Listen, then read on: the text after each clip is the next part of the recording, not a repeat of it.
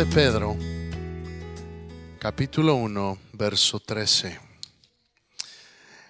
Este mensaje es el básicamente el tema que el Señor puso en mi corazón para este año.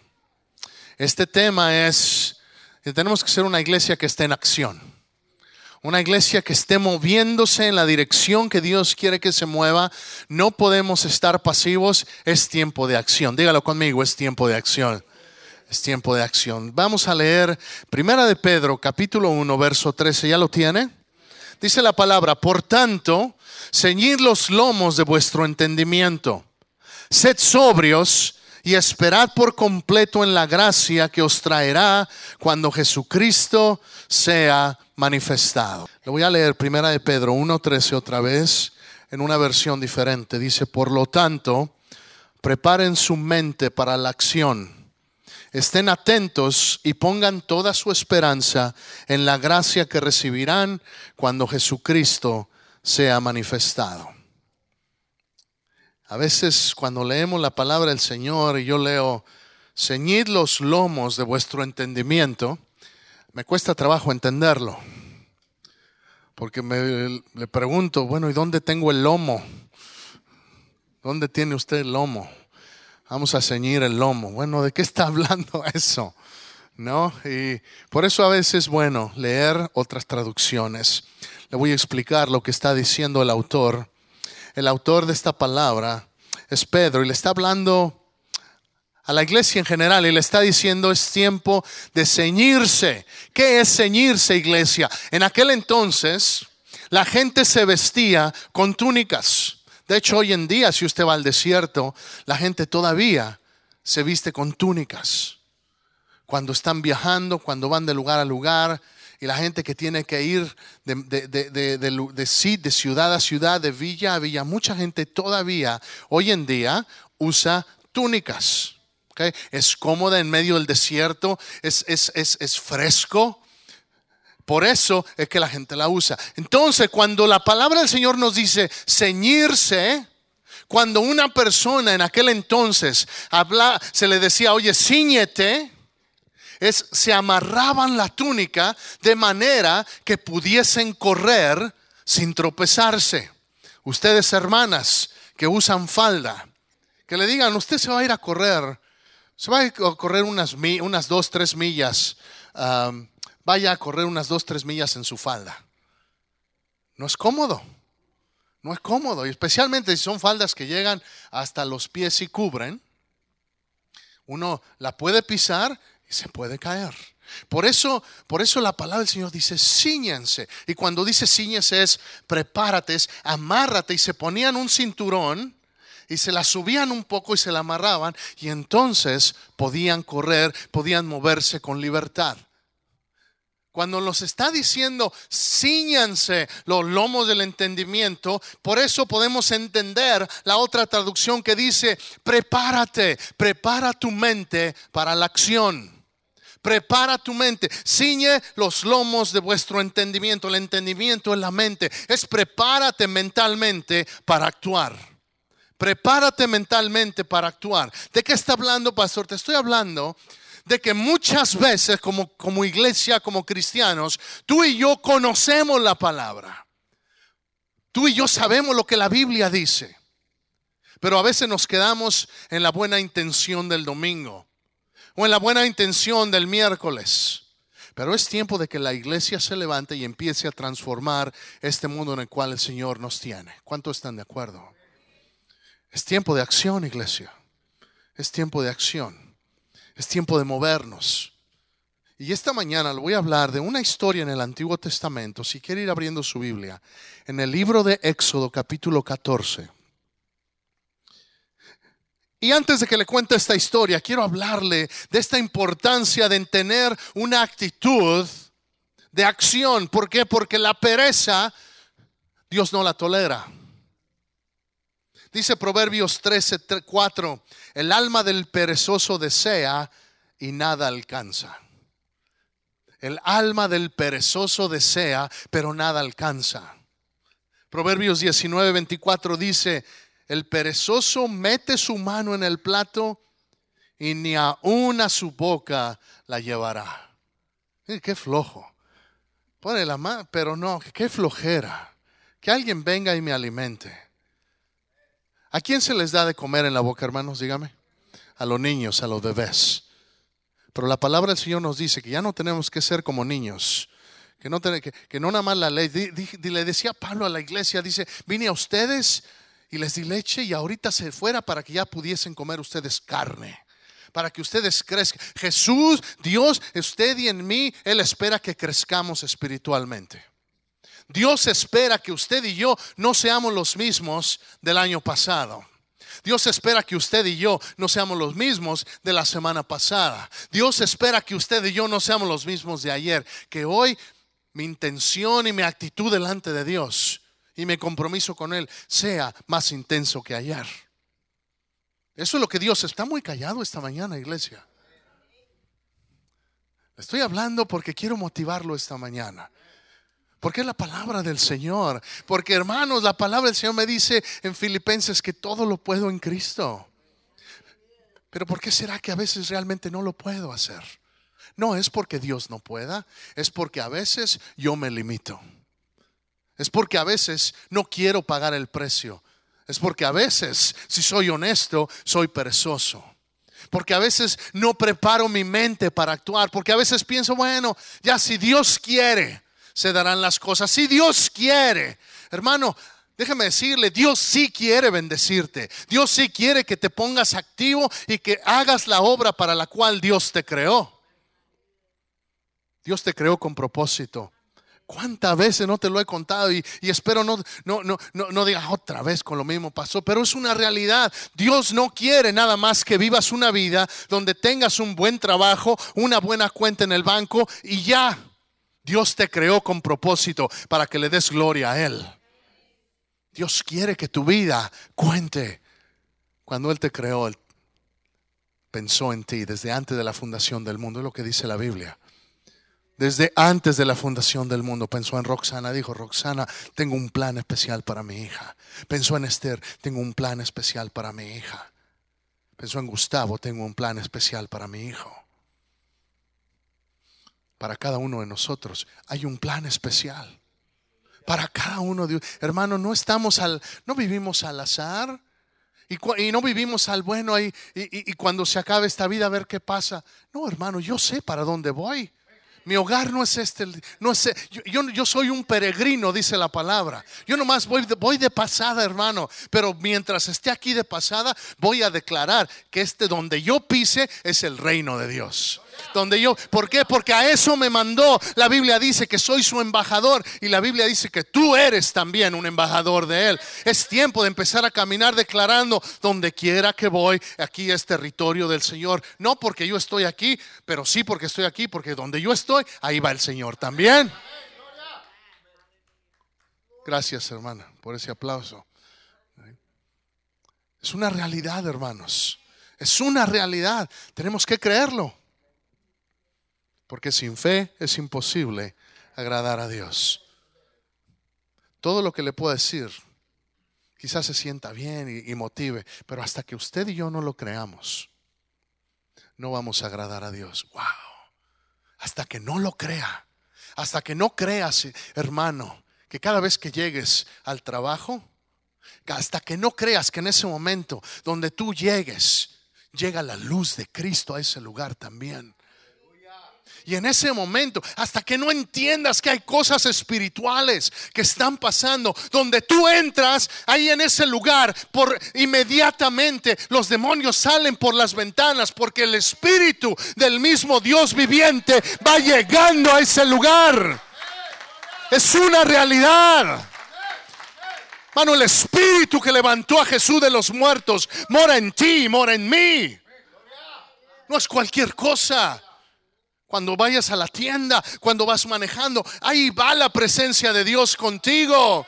Es tiempo de acción, es tiempo de entender. No voy a dejarlo, ay, pues hay que lo hagan los otros hermanos. Hermano, lo, no, hagan lo que hagas tú, Dios va a cumplir su propósito. Y antes de llegar a, la historia de Éxodo, déjame te cuento la historia de Elías. ¿Se acuerdan de Elías? Llega y, hace una destrucción total de los falsos profetas. Pero al otro día Jezabel le dice, te voy a matar. Y sale huyendo.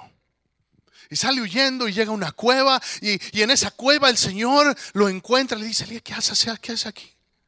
Dice, no, Señor, es que, es que huí, tuve miedo y, y, se le presenta el Señor.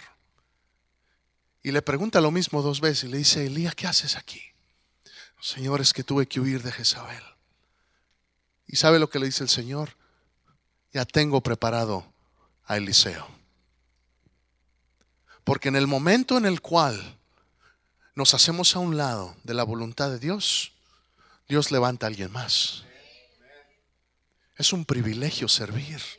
Es un privilegio estar en la casa del Señor. Es un, pero, pero Dios no, Dios no te necesita a ti ni a mí. Nosotros lo necesitamos a Él. Por eso cuando me comprometo es estoy cumpliendo para lo cual Él me está llamando. Eh, si la vida cristiana es una aventura, hermano, hay gente que dice, ay, que esos cristianos, qué aburridos, no pueden hacer esto, no pueden No, ¿sabes qué? Es que no has entendido la vida cristiana. Yo no sé qué me espera mañana, quizá me vengan pruebas, quizá me vengan situaciones difíciles, quizá al rato saliendo una llamada telefónica nos puede cambiar la vida, ¿cierto o no? Pero venga lo que venga, yo sé a quien he creído y Él es más que poderoso. Y yo sé en quién confío y, y lo que venga, hermano, me aviente el demonio todo el infierno. Me lo pueda aventar encima y pueda destruir todo lo que yo tenga. Mi alma está segura en Cristo. Yo no tengo por qué temer. Quizá mi alma llegue a flaquear, pero en el momento mi cuerpo, mi carne se desvanezca, pero sabe Dice la palabra del Señor que mayor es el que vive en mí que el que está en el mundo. Bueno, cuando entiendo estas cosas, ah, es tiempo de actuar. ¿Por qué a veces no actuamos? Y me puse a pensar cuáles son las razones por las que a veces no actuamos. ¿Por qué a veces nos detenemos? Ah, quisiera, ah, ¿cómo quisiera hablarle a esa muchacha cristiana que está bien guapa? Decían, decían luego los solteros. Pero no se animan. ¿Por qué? Porque, ay, ¿qué tal si me dice que no? O quisiera, quisiera, ah, pero antes de que haga esa llamada, hable con el pastor. Pídanle permiso al pastor. ¿eh? Y nada de que las muchachas anden pidiendo a los muchachos. No, háganse las difíciles, muchachas. Así a la antigüita, un poquito. ¿eh?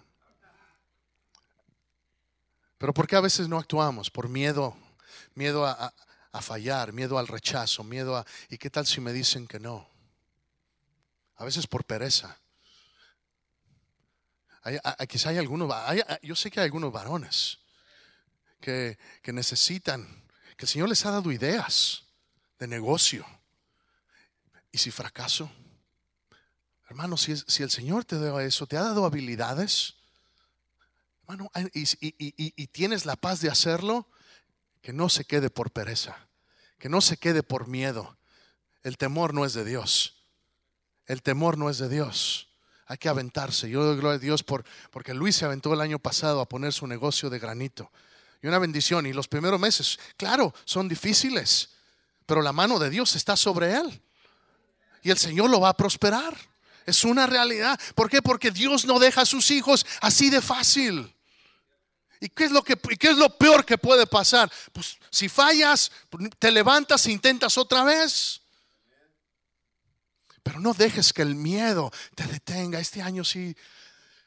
Ay, es que si trato a mi mujer bien, ya no me va a preparar la comida. Ya se va a bien poner bien conchuda. No, hermano. Trátala bien. Trata, dice la palabra que si no tratas bien a tu esposa, tus oraciones no son contestadas. Wow. Wow. Hay que, hay, que empezar a tomar esos pasos que, que luego nos detienen. Ay, ahora el nuevo año. Bueno, déjame te una noticia. Ya es el nuevo año. Es tiempo de acción. Ahora sí ya voy a perdonar a esa persona. Es que no quiero perdonar. ¿Por qué no quieres perdonar? Porque, porque a veces cuando no perdono, puedo todavía tener esa excusa para estar enojado. Pero cuando perdono, me libero y ya no tengo excusa. Es tiempo de actuar, iglesia. Ahora sí voy a servir. Ay, es que hay que llegar temprano. Mano, llegas temprano a la, llegas temprano al trabajo, ¿verdad? Porque si no te dan puntos o no sé qué. Y a los tres puntos a la calle. ¿Qué el Señor no merece mejor que eso? Él merece mejor que eso. Hay que comprometer, es tiempo de acción. Éxodo 14, ¿ya tienes Éxodo 14? Dice la palabra, habló Jehová a Moisés diciendo, di a los hijos de Israel que den la vuelta y acampen delante de Pi a Yarot, entre Migdol y el mar hacia Balsefón. Delante de él acamparéis junto al mar, porque Faraón dirá lo de los hijos de Israel, encerrados están en la tierra, el desierto los ha encerrado. El pueblo de Israel acaba de salir de Egipto. Quiero decirte, Egipto representa el pecado. El pueblo de Israel estuvo esclavizado en Egipto. Y después de clamar, el Señor levanta un hombre que se llama Moisés. Y Moisés, a través del ministerio poderoso de, de nuestro Señor, presenta diez plagas. Y después de la décima plaga, el faraón les dice, ok, váyanse por favor, ya no los quiero aquí. Y ya van de salida y van de camino. Y llegamos a este lugar y dice la palabra, verso 5, y fue dado aviso al rey de Egipto que el pueblo huía. Y el corazón de Faraón y de sus siervos se volvió contra el pueblo y dijeron, ¿cómo hemos hecho esto de haber dejado ir a Israel para que no nos sirva? Y unció su carro y tomó consigo su pueblo y tomó seiscientos carros escogidos y todos los carros de Egipto y los capitanes sobre ellos. Y endureció Jehová el corazón de Faraón, rey de Egipto, y él siguió a los hijos de Israel. Pero los hijos de Israel habían salido con mano poderosa. Déjame decirte, hay varios principios en este pasaje. Pero cuando tú sales de la vida de pecado, la mano poderosa de Dios va contigo. A veces no lo sientes. ¿Por qué? Porque a veces todavía te sientes tentado. A veces todavía me siento débil. Pero quiero que sepas, no se trata de lo que siento. ¿Quieres crecer espiritualmente? Yo sí quiero. Bueno, para crecer espiritualmente tenemos que dejar de estar actuando según mis emociones. Ay, es que hoy está lloviendo, hoy no vamos. Ay, es que hoy que hace frío, hoy no vamos. Ay, es que hoy hace mucho calor, hoy no vamos. Si no es Chana, es Juana, dicen por ahí. Si no es una, es otra. Hermanos, es tiempo de dejar las excusas a un lado. Y, y, llueva, truene, relampaguee. Si es día de la iglesia, una cosa he demandado del Señor y esta buscaré. Estar en la casa del Señor todos los días de mi vida. Basta de, excusas. La, no, ¿Quieres crecer? Entonces deja de andar por emociones. Es que hoy no me siento muy bien. Pues ve a la iglesia. Por eso es cuando más necesitas estar ahí. Es, importante. Ya no andamos, ya no andamos según la carne. Ya andamos ahora por fe. Y la palabra me dice que el pueblo salió de Egipto con mano poderosa. No la mano poderosa de ellos, la mano poderosa de Dios. Te puedo decir en el 2013, la mano poderosa de Dios va contigo. La mano poderosa de Dios va con tu familia. La mano poderosa de Dios está con nueva vida. Es una bendición. ¿Por qué? Porque venga lo que venga. La mano poderosa de Dios va conmigo. Dice la palabra, si seguimos leyendo, verso 9, siguiendo los pueblos egipcios con toda la caballería y carros de Faraón, su gente de a caballo y todo su ejército, los alcanzaron acampados junto al mar, al lado de Piairot, delante de Baal Zephon. Y cuando Faraón se hubo acercado, fíjese, los hijos de Israel alzaron los ojos, y he aquí que los egipcios venían tras de ellos, por lo que los hijos de Israel temieron en gran manera y clamaron a Jehová. Se dieron cuenta que venían los egipcios. Voltearon y no venían con pistolitas de agua. Venían, venía con, venía con todo su ejército. Venía con los capitanes, venía con los carros de a caballo. Y esta gente iba con sus familias, iba con su niño, iba con, sus, con sus bienes. No, no estaban preparados, no estaban preparados para luchar. Habían salido con la mano poderosa de Dios, pero voltean, ven al enemigo y ¿qué pasa? Tienen miedo. ¿Saben? No está mal declarar, reconocer que a veces tenemos miedo. El Señor sabe que usted y yo vamos a tener miedo. Por eso, ¿sabe cuál es el mandamiento en la Biblia que se repite más veces que cualquier otro? No temas. No temas. Desde el Antiguo Testamento hasta el Nuevo Testamento, después de la crucifixión, resucita Jesús, se presenta a sus discípulos que están encerrados en una casa, se les aparece y lo primero que les dice es, no teman, no teman. No teman, que va, a entrar, va a entrar el pueblo de Israel a la tierra prometida y Dios le habla a Josué y le dice, Josué, no temas, no temas. Timoteo recibe palabra de Pablo y le dice, no temas. Estás ministrando, la gente te ve joven, no temas, no temas. Hermano, en tu circunstancia, no temas. Puedes mirar para atrás y el enemigo se puede ver grande, pero no temas. Puedas ver esa cuenta del banco o ese recibo que tienes que pagar y no sabes cómo le vas a hacer. No temas. Tú ser responsable. Ya no estés dando tarjetazos. Sé responsable, pero si estás siendo responsable, paga tu diezmo, paga tu ofrenda. Probadme ahora en esto, dice Malaquías 3:10. Traed, traed los diezmos al alfolí y verás si no, Él derrama bendición hasta que sobreabunde. Sé fiel, sé fiel. No temas. Salmo 23 dice, Jehová es mi pastor y algunas cosas me faltarán. ¿Qué dice? Jehová es mi pastor y nada me va a faltar. Y nada significa nada. ¿Sí lo crees? A veces nos preocupamos, ay, pero ¿cómo le voy a hacer? En ese momento, agarra tu fe y dile, fe, vente conmigo, vamos al Señor. Y vamos a declarar, Jehová es mi pastor y nada me va a faltar. Nada me va a faltar. Y el pueblo empieza a temer y empieza a clamar.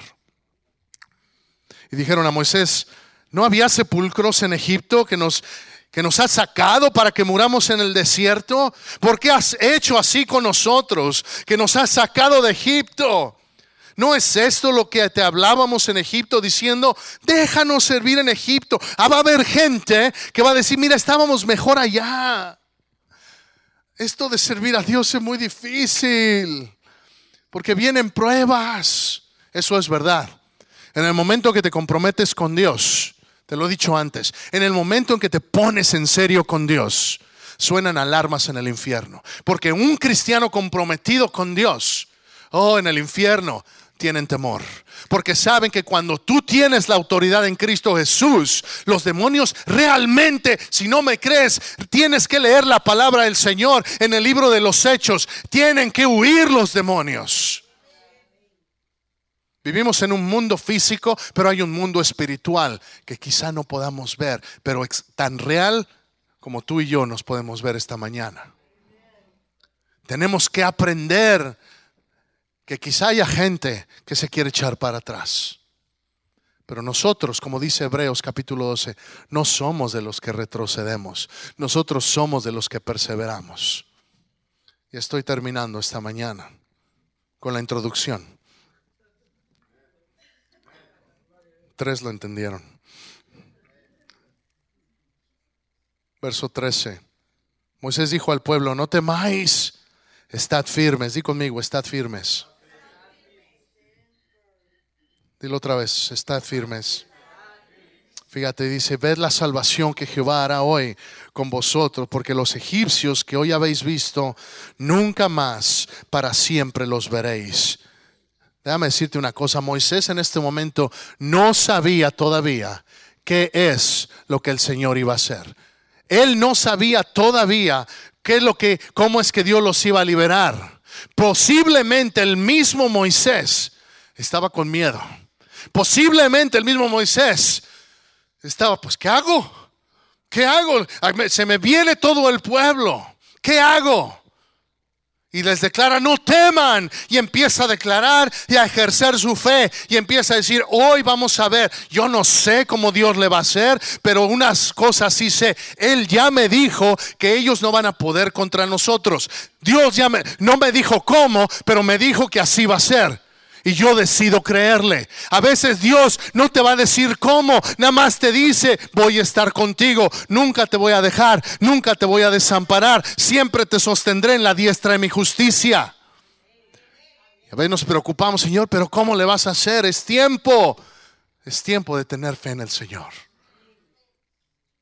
Y fíjese, verso 14 y 15 son, son la parte especial esta mañana. Dice, Jehová peleará por vosotros y vosotros estaréis tranquilos. Necesitas subrayar ese verso, iglesia.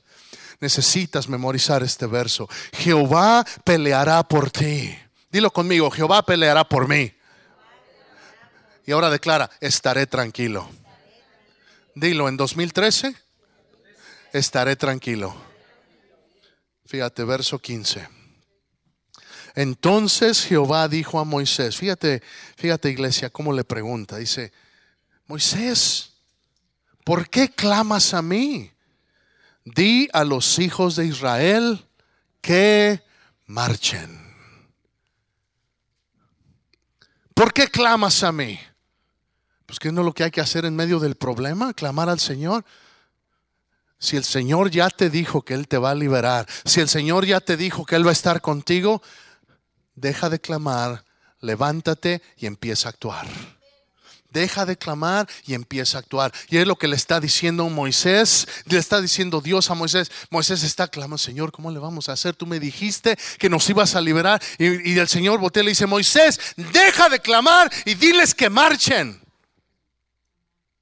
Es tiempo de marchar, es tiempo de acción. Por eso el verso esta mañana en primera de Pedro 1.13 es ceñirse los lomos, es preparar la mente para acción.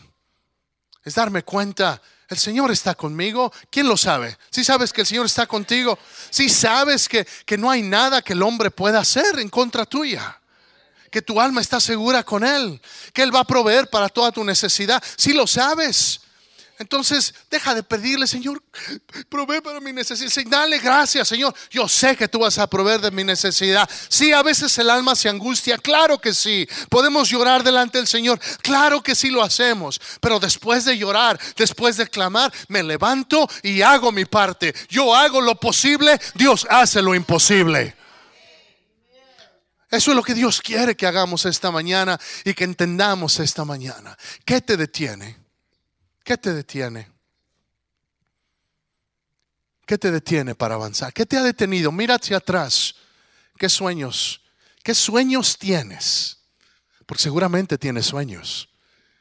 Seguramente tienes anhelos de un mejor trabajo, una nueva posición. Quizá, quizá quieres ver algo nuevo en casa. Quizá, quizá ya, quizá este año quisieras ya comprar tu casa. Yo no sé, ¿qué sueños tienes? ¿Qué sueños anhelas? No se van a dar solitos. Tú tienes que hacer tu parte. Tú tienes que hacer tu parte. Yo tengo que hacer mi parte. ¿Queremos ver esta iglesia crecer? Amén. Yo tengo sueños. Yo tengo sueños. Es bíblico tener sueños, ¿ok? No durante el servicio, ¿ok? A menos que sean sueños inspirados por Dios, ¿ok? Pero yo tengo sueños, tenemos, tenemos esos seis acres allá. Yo no sé cuántos de ustedes lo han pensado, pero yo me imagino, yo me imagino una iglesia grande que ministre, que ministre a la comunidad. Yo me imagino, yo me imagino, yo me imagino allá, yo me imagino este edificio vendiéndolo. Ay, pastor, lo acabamos de remodelar, vamos a disfrutarlo. Pues sí, vamos a disfrutarlo uno, dos, tres. No sé el tiempo que el Señor nos deje aquí, pero, pero hay más, hay más. Hay que tener, si no tenemos objetivos, si no tenemos sueños, cualquier camino es bueno. Y podemos vivir la vida perdiéndola. ¿A dónde quieres ir como familia? ¿A dónde quieres ir como iglesia?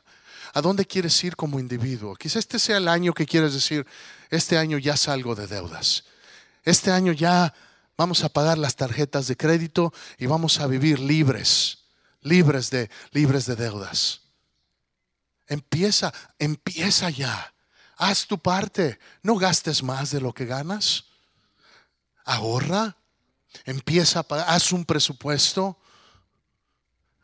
Empieza a tomar pasos. Este año sí me voy a reconciliar con mi pareja, con mi esposo, con mi esposa. ¿Cómo le voy a hacer? Pues empieza.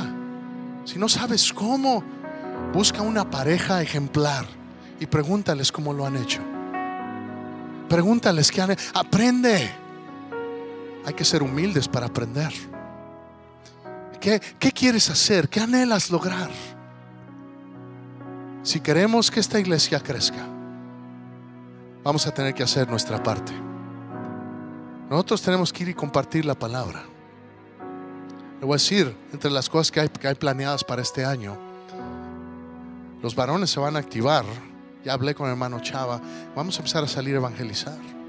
Vamos a tener otras actividades evangelísticas. Estamos haciendo cosas porque nosotros vamos a hacer nuestra parte. El Señor se va a encargar de lo demás.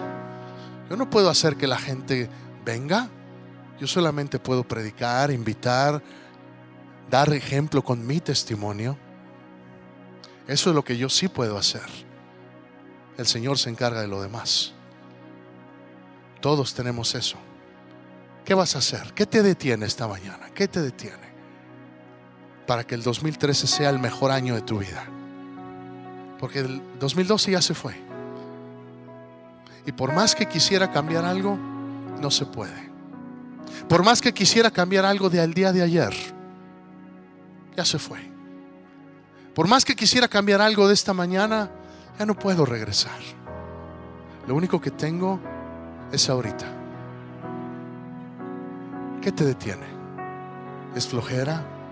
¿Es miedo? ¿Es temor? ¿Es falta de compromiso? ¿Qué es? Hoy es día de decirle, Señor, hoy me ciño los lomos. Me gusta más la otra versión. Hoy preparo mi mente. Hoy preparo mi mente para la acción. 2013, yo voy a cumplir el plan que tú tienes para mi vida. No hay mejor cosa que estar en la voluntad de Dios, iglesia. ¿Estás de acuerdo? Ponte de pie, por favor.